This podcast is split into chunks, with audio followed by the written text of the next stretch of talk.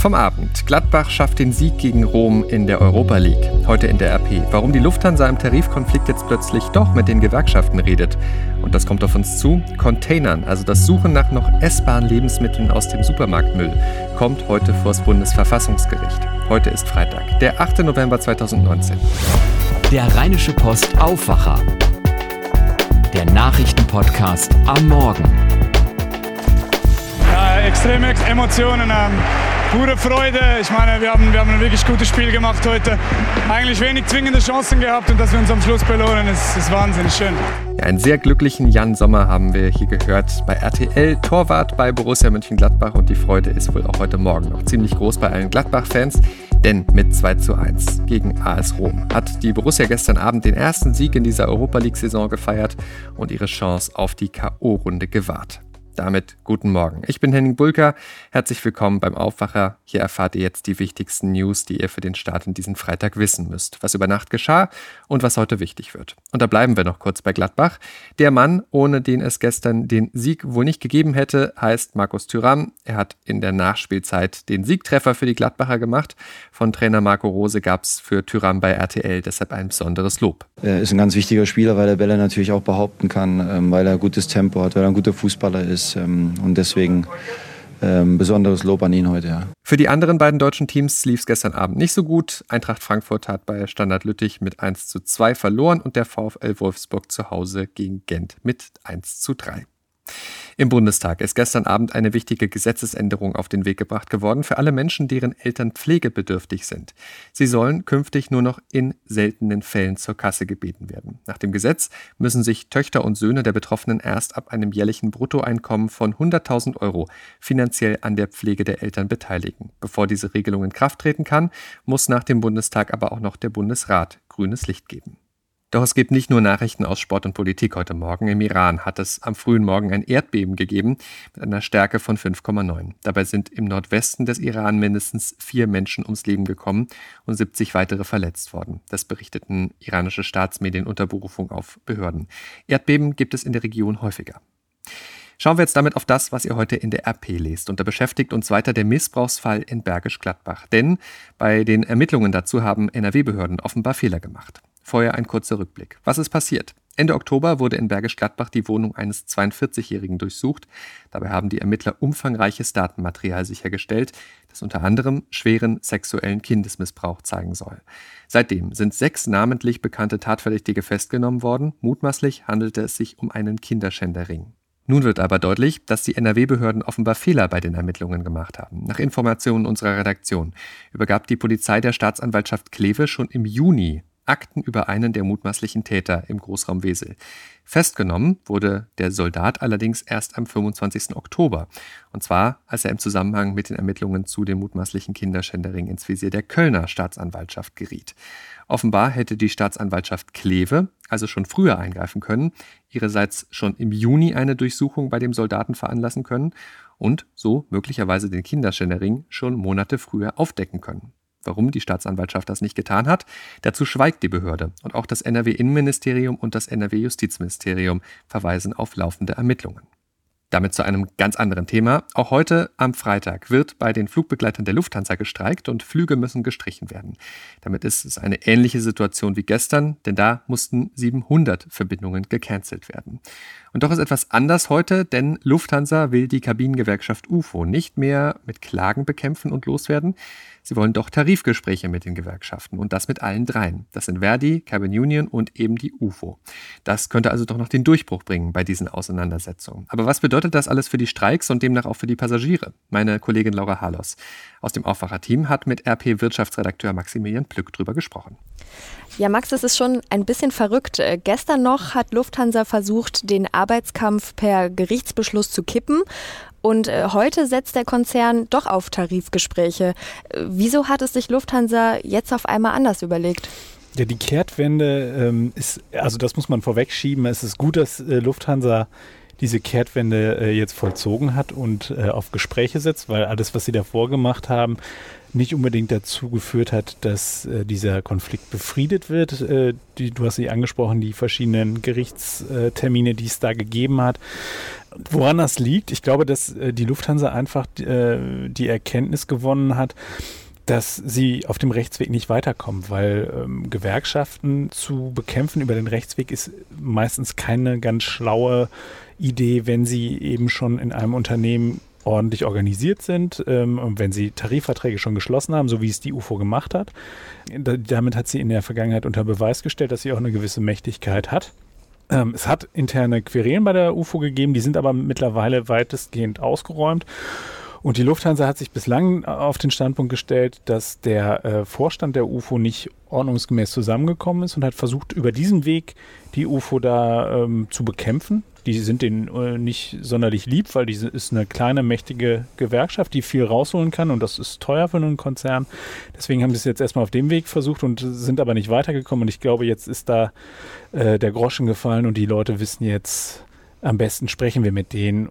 Jetzt setzen sich ja dann doch alle an einen Tisch, also auch UFO wird dazu kommen. Was bedeutet das denn jetzt für die Streiks? Also wird es weiterhin welche geben? Das ist so ein bisschen davon abhängig, wie die Gespräche am Wochenende ausgehen. Wenn es tatsächlich am Ende gelingt, dass eine Schlichtung aufgenommen wird zwischen UFO und der Lufthansa, dann ist man wieder in dem Bereich von echten Tarifgesprächen, die äh, bislang nicht stattgefunden haben, weil die Lufthansa sich dagegen gewehrt hat, beziehungsweise weil die Lufthansa immer gesagt hat, ähm, die UFO ist gar nicht vertretungsberechtigt. Ähm, wenn die das am Wochenende hinkriegen, dann sind die Streiks vom Tisch. Nur alles, was ich bislang so höre, sind relativ viele Fragezeichen noch da. Also die Lufthansa Lufthansa müsste beispielsweise von allen Rechtsstreitigkeiten halt Abstand nehmen. Wenn sie das tun, dann bin ich eigentlich ganz optimistisch gestimmt. Sollten sie aber weiter versuchen, ähm, mit Rechtsstreitigkeiten ähm, die, die UFO zu bekämpfen, dann könnte es ab Montag wieder knallen und dann nicht nur bei der Lufthansa, sondern möglicherweise auch bei den Tochtergesellschaften. Das wären dann äh, Eurowings, Germanwings, äh, Cityline und Sun Express und äh, da könnte es dann nochmal richtig unangenehm für die Passagiere werden. Maximilian Blück aus der RP Wirtschaftsredaktion im Gespräch mit meiner Kollegin Laura Harlos. Gleich schauen wir unter anderem noch auf die Themen, die heute wichtig werden. Vorher bedanken wir uns aber erst einmal bei unserem Sponsor, der Schönklinik. In diesem Monat beschäftigen wir uns mit koronaren Herzerkrankungen. Diese führen die Statistiken zu den häufigsten Todesursachen an und zählen zu den wichtigsten Volkskrankheiten.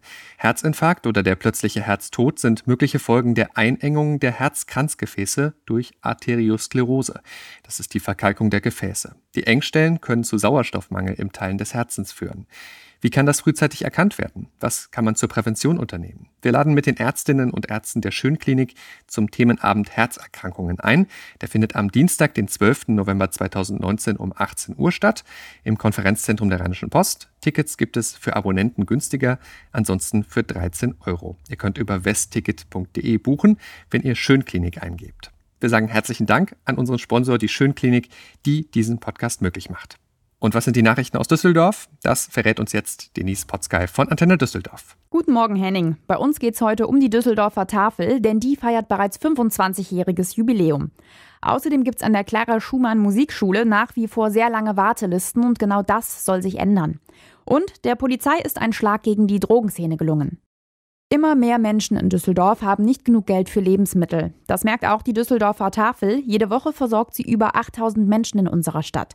Und es werden immer mehr. Das Problem, es gibt aber nicht mehr Lebensmittel, sagt Eva Fischer von der Düsseldorfer Tafel. Das heißt natürlich dann im Umkehrschluss, dass man die gleiche Anzahl an Lebensmitteln auf mehr Menschen aufteilen muss.